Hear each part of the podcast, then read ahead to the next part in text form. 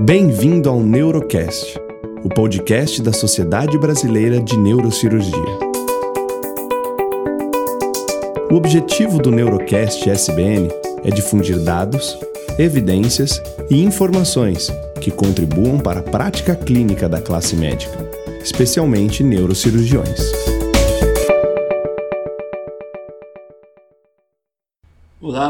Eu sou Pedro Paulo Mariani, Sou membro do Núcleo de Hipófise do Hospital Sírio-Libanês e coordenador do Centro de Hipófise do Hospital Moriá, em São Paulo. Vou falar hoje sobre os aspectos do acesso endoscópico aos tumores da região celular. É, os principais tumores é, relacionados à região celular, o principal deles é o adenoma de hipófise, que compreende entre 10 e 15% de todos os tumores intracranianos. E temos outros tumores também, como os cistos da bolsa de Hatke, os craniofaringiomas e os cistos aracnoideus. Nesse momento a gente vai falar apenas dos tumores celares uh, infradiafragmáticos, ou seja, não abordaremos aqui hoje aspectos sobre a cirurgia dos tumores supracelares, tumores intraaracnoideus. Bom, iniciando Primeiro, pelos sintomas, os principais sintomas que os tumores celares vão uh, acarretar, a gente pode, poderia dividir em dois aspectos: os aspectos endocrinológicos, seriam os tumores que vão causar tanto deficiências hormonais ou até os adenomas hipofisários secretores que vão levar a quadros de hipersecreção hormonal, como temos na doença de Cushing, na acromegalia, no gigantismo ou nos proactinomas. E um outro aspecto seriam os aspectos neurológicos e o principal uh, comprometimento neurológico que a gente vê nesses pacientes são os quadros de alteração da visão por compressão dos nervos e do quiasma óptico, levando a alteração tanto do, da acuidade visual como do campo visual. E quando a gente pensa em tratamento cirúrgico, a gente vai, para esses tumores, a gente vai tratar os tumores que são clinicamente relevantes, ou seja, os tumores da região da hipófise que ou vão causar alterações uh, endocrinológicas por hipersecreção hormonal, ou os tumores que têm um tamanho mais uh, avantajado que vão levar à compressão das vias ópticas e, consequentemente, alterações tanto na acuidade quanto no campo visual. Passando à avaliação pré-operatória, a avaliação radiológica é a avaliação mais importante para esses pacientes. Todos esses pacientes deverão ser submetidos a uma tomografia do nariz e dos seios da face. Normalmente a gente faz uma tomografia sem contraste para avaliação das estruturas ósseas. Então a gente vai avaliar o tipo de aeração do seio esfenoidal, né? se é um seio selar, pré-selar ou um seio conchal, isso vai ter um impacto importante eh, na abordagem cirúrgica, mas também a gente vai avaliar a anatomia dos cornetos nasais e a presença ou não de, de desvio do septo nasal, de esporão ósseo no septo, isso também pode impactar na nossa abordagem cirúrgica e até demandar uma correção de alguns aspectos já no início do procedimento cirúrgico. Outro exame radiológico importante, obviamente, é a ressonância magnética, então é importante a, a solicitação de uma ressonância específica para a região celular, né, uma ressonância da hipófise, e com essa ressonância a gente vai conseguir avaliar alguns parâmetros, como o tamanho do tumor, o formato, uh, a, o grau de extensão supracelular. Lembrando que a gente está falando aqui de tumores infradiafragmáticos, né? mas muitas vezes os macroadenomas de hipófise ou outros tumores que têm origem intracelular eles vão se estender para a região supracelular e essa extensão, essa avaliação da extensão supracelular é importante. E por fim também a gente pode observar eh, se há ou não invasão eh, do seio cavernoso, né? Então a ressonância vai nos permitir essa avaliação. Lembrando que a invasão normalmente do seio cavernoso ela vai ter início no compartimento medial, ou seja, medialmente a artéria carótida, né? porque se o tumor se origina dentro da célula, na hipófise, na maioria das vezes, que a gente está falando dos adenomas hipofisários, esse tumor vai começar a invadir o seu cavernoso no compartimento medial. E essa avaliação da ressonância é importante para a gente predizer se há realmente é, uma invasão ou não do seu cavernoso. Uma nova classificação, né, uma classificação conhecida que é a classificação de Knosp, ela foi revisada em 2015, depois do, com a experiência com as cirurgias endoscópicas, que nos permite a visibilização direta do seio cavernoso e a correlação entre o achado da ressonância e o achado intraoperatório, a, o achado de invasão do seio cavernoso verdadeira só foi correspondente em 100% dos casos nos casos da, do, do, dos pacientes que tinham uma classificação de KNOSP 4, ou seja, aqueles pacientes que tinham o tumor envolvendo 360 graus a artéria carótida. Em todos os outros, desde a, de 0 até a, a classificação 3B, houve uma, uma porcentagem menor, né? ou seja, a impressão que a gente tinha que havia invasão do seio cavernoso, especialmente nos casos de classificação 2, 3A e 3B, nem sempre isso se correspondeu uh, no achado intraoperatório. Então, para a gente dizer que existe realmente, com certeza, invasão do seu cavernoso pela avaliação da ressonância magnética, a gente só pode afirmar isso quando a gente tem um tumor uh, KNOSP 4. Ainda em relação à avaliação radiológica pré-operatória, é importante a gente analisar, especialmente, claro, nos craniofaringiomas também, mas especialmente nos adenomas hipofisários, a localização da hipófise residual na ressonância magnética. Então a gente sabe que a hipófise ela vai apresentar um hipersinal na fase T1 pós-contraste em relação aos tumores. Então é importante a gente analisar essa ressonância com critério para tentar identificar aonde a hipófise está. Geralmente ela, ela fica rechaçada para um dos lados ou para a parte mais superior do tumor e essa, essa localização vai ser importante para nos guiar no intraoperatório. Os objetivos da, da cirurgia dos tumores celares, obviamente, é a ressecção é, total ou máxima possível do tumor, nos casos dos adenomas secretantes, a reversão da hipersecreção hormonal. Nos tumores que comprimem as vias ópticas, a recuperação funcional da visão. E por fim, a gente tem um objetivo que tem que ser também considerado, que é a preservação da função hipofisária naqueles pacientes que ainda têm é, algum grau de função. Para a abordagem endoscópica dos tumores celares é fundamental o conhecimento da anatomia da base do crânio vista sob a perspectiva endoscópica. Então a gente precisa conhecer os parâmetros ósseos anatômicos da parede posterior do seio esfenoidal para poder nos guiar no intraoperatório e realizar a abordagem eh, de forma segura e acessar o tumor da melhor forma possível.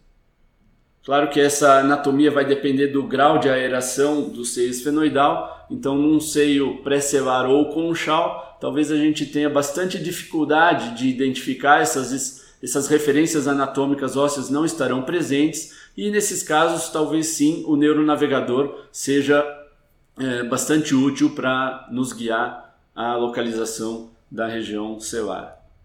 Outro uso também que deve ser considerado o neuronavegador são nas situações de reoperações em que a anatomia pode estar bastante distorcida pela cirurgia prévia. Passando à fase é, da cirurgia propriamente dita, né, a cirurgia endoscópica dos tumores celares, ela em geral é realizada pelas duas narinas, né, é, de uma forma transnasal direta ou por um lado pode ser transeptal, dependendo aí da, da experiência da equipe cirúrgica. Normalmente nós, nós realizamos a cirurgia transnasal direta bilateral, né, pelas duas narinas. Realizamos uma septectomia posterior limitada para comunicação dos dois lados e abertura do seio esfenoidal. A esfenoidotomia ela tem que ser a mais ampla possível, ou seja, nós vamos fazer uma abertura bastante ampla das paredes laterais do seio esfenoidal. Na parte superior, nós vamos expor a transição entre o tubérculo da célula e o plano esfenoidal, e inferiormente, nós vamos reduzir o assoalho uh, do seio esfenoidal ao nível do recesso clival. Essa abertura ampla do seio esfenoidal vai permitir uma mobilidade maior dos instrumentos né, e evitar o conflito entre os instrumentos e o endoscópio, especialmente na fase da ressecção do tumor. Em relação à craniectomia celular, a gente está falando aqui de tumores é, restritos à célula túrcica, né, que tem origem na célula túrcica e que pode se estender superiormente ou lateralmente, mas a gente vai fazer uma craniectomia celular a mais ampla possível também, ou seja, expondo desde o, lateralmente as bordas mediais dos seios cavernosos, superiormente o seio intercavernoso anterior e inferiormente o seio intercavernoso uh, inferior, de forma a ter uma abertura ampla da, da parede anterior da célula túrcica. Com tudo isso, a gente vai ter um acesso bastante amplo e nos permitir a realização de uma cirurgia mais precisa. É, já diversos artigos na literatura mostraram que aberturas restritas da célula túrcica podem ser o, o principal fator de é, insucesso na ressecção dos tumores celares, especialmente quando a gente vai considerar tumores de consistência mais fibrosa, em que vão demandar um esvaziamento central do tumor e uma dissecção periférica. Então, a abertura limitada, tanto do seio esfenoidal quanto da célula túrcica, pode é, dificultar bastante e muitas vezes até impedir a ressecção total desses tumores. Então, partindo para a fase seguinte da, do acesso, a gente vai partir para a fase de ressecção do tumor e alguns princípios devem ser seguidos. É, o principal deles é o princípio da microneurocirurgia, ou seja, a gente vai realizar uma dissecção bimanual desses tumores. A cirurgia endoscópica, diferentemente da cirurgia endoscópica, da cirurgia, desculpa, microscópica que utilizava o espéculo nasal, na cirurgia endoscópica a gente tem um grau de mobilidade manual muito maior, né? mas para isso a gente precisa ter esse acesso amplo. Então a gente vai realizar uma microcirurgia com dissecção bimanual. Os tumores mais volumosos, inicialmente a gente vai precisar fazer uma redução do volume tumoral para depois partir para a dissecção periférica, a dissecção chamada extracapsular, Muitas vezes a gente pode é, lançar mão de uma dissecção cortante também para soltar algumas partes do tumor e com isso prosseguir uma ressecção é, mais segura desses tumores e, como eu falei anteriormente, proporcionar a ressecção total, mesmo de tumores fibrosos que muitas vezes não são aspiráveis e muitas vezes é, com a técnica antiga de tentar realizar a ressecção do tumor com utilização de curetas, isso muitas vezes não é possível. Então, Utilizando de uma técnica microcirúrgica bimanual, mesmo os tumores fibrosos, a gente pode é, conseguir completar a ressecção total desses tumores. Então, é um ponto importante, né? após a abertura da parede celular, a gente vai fazer a abertura da dura mater. Eu acho que a abertura da dura mater ela tem que ser cuidadosa, assim como a gente faz a abertura da dura mater é, numa cirurgia transcraniana, porque muitas vezes o tecido hipofisário residual ele vai estar tá é, subjacente à dura mater, anterior ao tumor. Então a gente abrindo a dura mater de uma forma cuidadosa, dissecando ela dessa, da, do tecido que está subjacente, a gente vai poder identificar o tecido hipofisário, né, que muitas vezes tem um aspecto bastante diferente do tumor. Ele, a hipófise residual, a hipófise normal, ela tem uma vascularização muito mais é, importante, então um tecido mais vascularizado, mais avermelhado. A gente consegue muitas vezes, na maioria das vezes, inclusive, diferenciar bem o tecido, o que é o tecido hipofisário do que é o tumor. Então essa abertura cuidadosa da dura mater vai nos permitir preservar esse tecido que às vezes é bem fininho e está sobrepondo o tumor embaixo da dura mater e com isso a gente vai conseguir achar o plano de dissecção na interface entre o tumor e a glândula residual. Uma vez achado esse plano, a gente vai fazer o esvaziamento do tumor, né? Esvaziamento central do tumor, principalmente nos macroadenomas, para depois prosseguir a dissecção mais periférica, continuando aí nesse plano que a gente achou inicialmente entre a, a hipófise residual e o tumor, e aí prosseguir essa dissecção. É importante a ressecção inici ser iniciada, especialmente nos adenomas hipofisários, nos macroadenomas, a gente iniciar a ressecção da porção inferior do tumor, de modo a, a expor a, o dorso da célula e as paredes mediais dos seios cavernosos. Dessa forma, a gente vai evitar a queda precoce do diafragma da aracnoide supracelular, que pode bloquear a visão e impedir a ressecção de um fragmento de tumor que esteja posteriormente. Então essa ressecção inferior é a fase inicial. Uma vez exposto o dorso da célula e as paredes mediais dos seios cavernosos, a gente vai conseguir identificar se há ou não invasão, né? Porque a partir do momento que a gente faz uma, uma abertura ampla do seio esfenoidal e da célula túrcica, a gente consegue, mesmo com uma óptica de zero grau, a gente consegue ver diretamente a parede medial do seio cavernoso, do, do seio cavernoso e identificar se há ou não invasão. Ou se o tumor está apenas comprimindo e deslocando essa parede. E aí, então, por fim, depois desse esvaziamento inferior é, central, a gente vai partir para a dissecção do tumor na interface com o diafragma celular e aracnoide supracelular. E aí a gente vai obter, com a ressecção total, a gente vai perceber a descida do diafragma, né, que vai se insinuar para o interior da célula túrcica. É importante enfatizar que a dissecção do tumor, ela diferente como era anteriormente na cirurgia com o espéculo nasal, na, na cirurgia endoscópica a gente vai fazer essa dissecção sempre sob visão direta. Então a gente nunca vai é, curetar o tumor sem estar tá vendo diretamente é, a posição do nosso, do nosso dissector ou da nossa cureta. A ressecção da. Eventualmente, se o tumor tem invasão mesmo do seu cavernoso, ou seja, se ele rompe a parede medial do seu cavernoso, a ressecção desse fragmento tumoral ela vai depender principalmente da consistência do tumor. Então, o que vai determinar a possibilidade ou não de ressecção é, do tumor dentro do seu cavernoso vai ser especialmente a consistência desse fragmento tumoral. Partindo agora na fase final para a reconstrução né, da, do defeito secundário na base do crânio, a gente vai falar sobre como reconstruir isso. Né? Claro, um tumor hipofisário que não tem, que, ou um, um crânio faringioma infradiafragmático, ou um cisto de Hatch infradiafragmático, normalmente a gente não deveria ter fístula licórica. E a fístula pode acontecer, ela acontece com uma, alguma frequência, né? vai depender do tamanho do tumor, da característica do tumor. Mas, então, o primeiro, a primeira situação seria os pacientes que não têm fístula licórica. Né? Claro, se houver fístula licórica, dependendo do grau é, da fístula, a gente vai determinar o tipo de reconstrução a ser utilizado. Uma outra situação que a gente vai ter que pensar bastante na reconstrução, mesmo não tendo fístula, é quando a aracnoide supracelular ela se insinua de forma muito é, importante dentro da célula túrcica. E, por fim, quando há exposição da artéria carótida, se a gente tem um tumor que invadiu o seio cavernoso e na ressecção a artéria carótida fica exposta, a gente também vai ter que pensar numa reconstrução especial. Então, nessas três situações, quando há fístula licórica, quando há exposição muito importante da aracnoide supracelular, ou quando há exposição da artéria carótida, é importante que a gente faça uma reconstrução dessa região. Normalmente, essa reconstrução é feita com o uso do retalho nasoceptal. Né?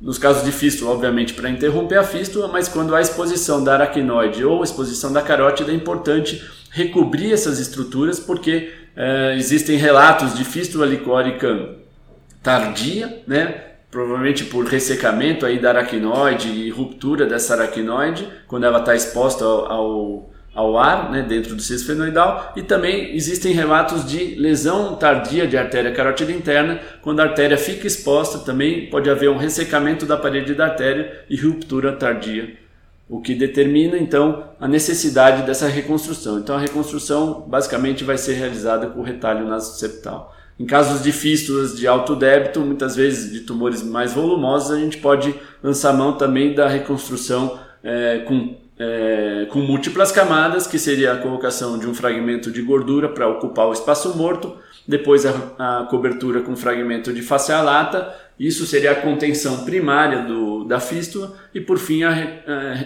o, a falha óssea na parede posterior do seio esfenoidal é recoberto com o retalho nasoseptal.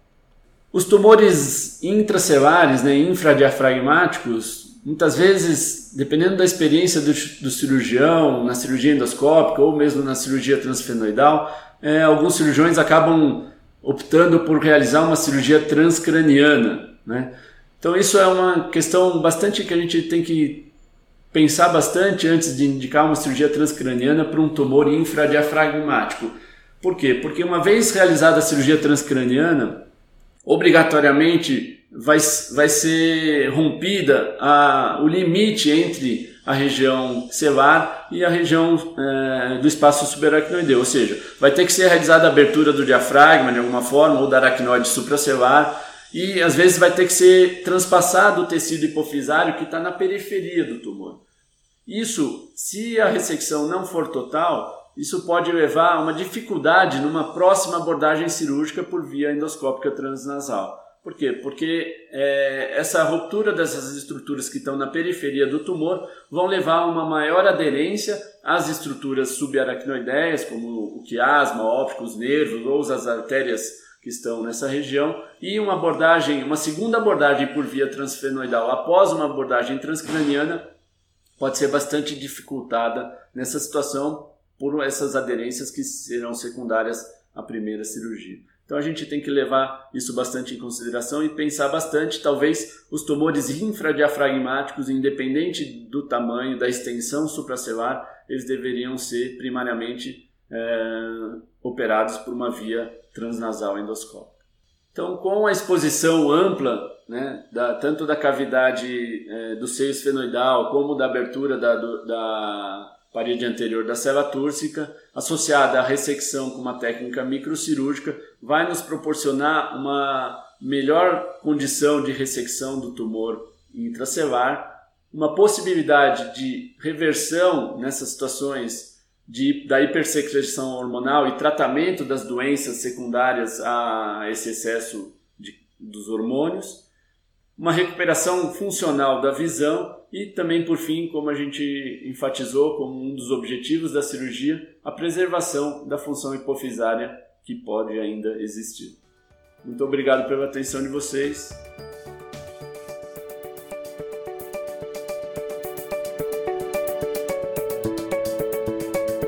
Você acompanhou mais um episódio do Neurocast, da Sociedade Brasileira de Neurocirurgia.